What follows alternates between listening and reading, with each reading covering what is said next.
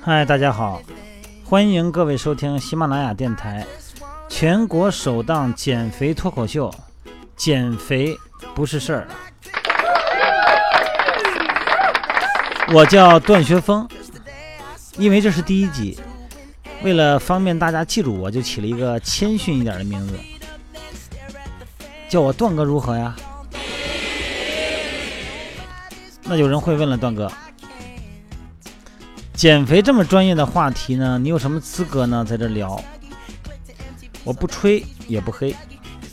实事求是的说，哥是一名在职的运动减肥教练，从事健身运动二十年，教练工作也有十六年了，如今呢转型做起了主播呀，心里边是诚惶诚恐。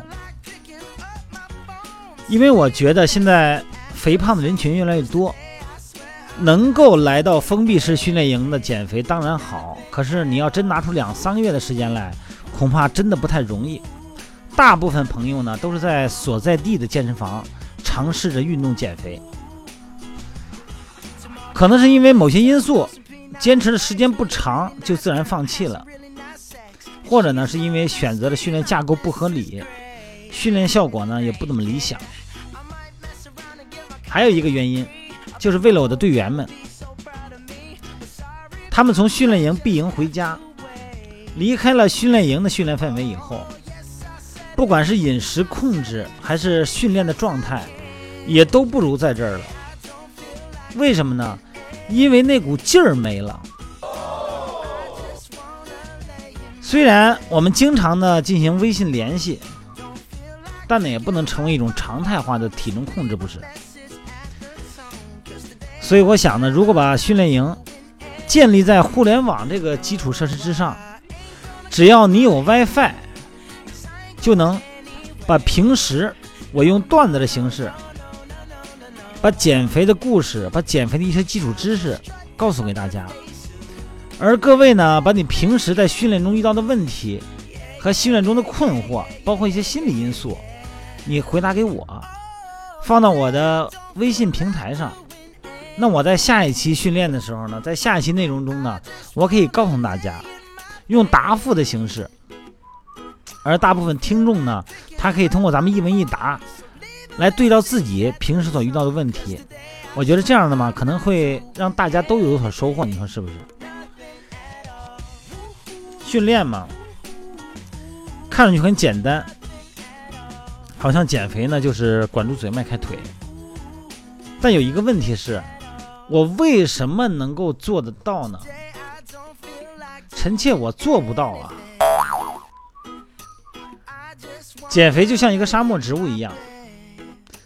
表面看上去矮矮的一丛，但是它的根系为了够到水源，底下是异常的发达。用我们现今所能掌握到的科学技术水平，能够掌握到的对人体的理解。来对抗进化百万年的心理机制和生理机制，真的是难上加难。那么我只想通过我们这种平台，让全国、让所有想减肥的朋友融到一起，就像在训练营一样。我们每天可以通过互联网这个高速公路，让大家在同一时段进行共同的训练，有共同的互动。而我呢，仍然以一个教练的角色或者一个朋友的角色，当然了，会以你段哥的角色。这样的话呢，我们仍然是在一个集体的、有约束的、有控制的环境下运动、有减肥。那么我们自己呢，会有一份担当，会有一份责任。我有我的责任，而你的责任呢，就是要对得起你现在所使用的时间。减肥说难也难，说容易呢也容易。只要你建立一个心理架构，你有一个明确的理由，找到了这个理由，减肥呢就变得非常简单了。因为减肥的时候呢，我们遇到的问题很多，它不仅仅是运动量的问题，也不是简单的你吃的多与少的问题，它就好比我们在一个公路上开车，这个速度的快与慢，不仅仅取决于你车的质量。就算你开一个法拉利，你就在北京的二环你开，我就不相信你能开多快。那你得慢慢的在队里让人排队，一步步的等，熬过了二环奔三环，到了三环过四环，你什么时候能开到高速公路上去？你的车速，你才能真正体现。减肥呢，真的就是熬时间，他就是要把自己放到这根时间的轴上去历练。那么在这个过程中呢，我们的心智又得到了极大的成熟。不管你的年龄呢是有多大，减肥呢，它真的就是一种担当，对自己的信任，对自己的责任，对我们家庭的责任，还有对父母、对亲人的承诺，找到一个理由吧。这个理由呢，我们要经常的提醒大家。所以呢。在训练营里边呢，我作为教练也好，还是在这个微信平台呢，作为一个主播也好，我起到的作用呢，就是提醒各位，我要提醒你如何运动，我要提醒你运动，我要提醒你如何保护自己，我要提示你怎么预防运动损伤，帮助你进行运动救护。你把你的故事，你把你的过程放到我的微信平台上，咱们大家多行互动。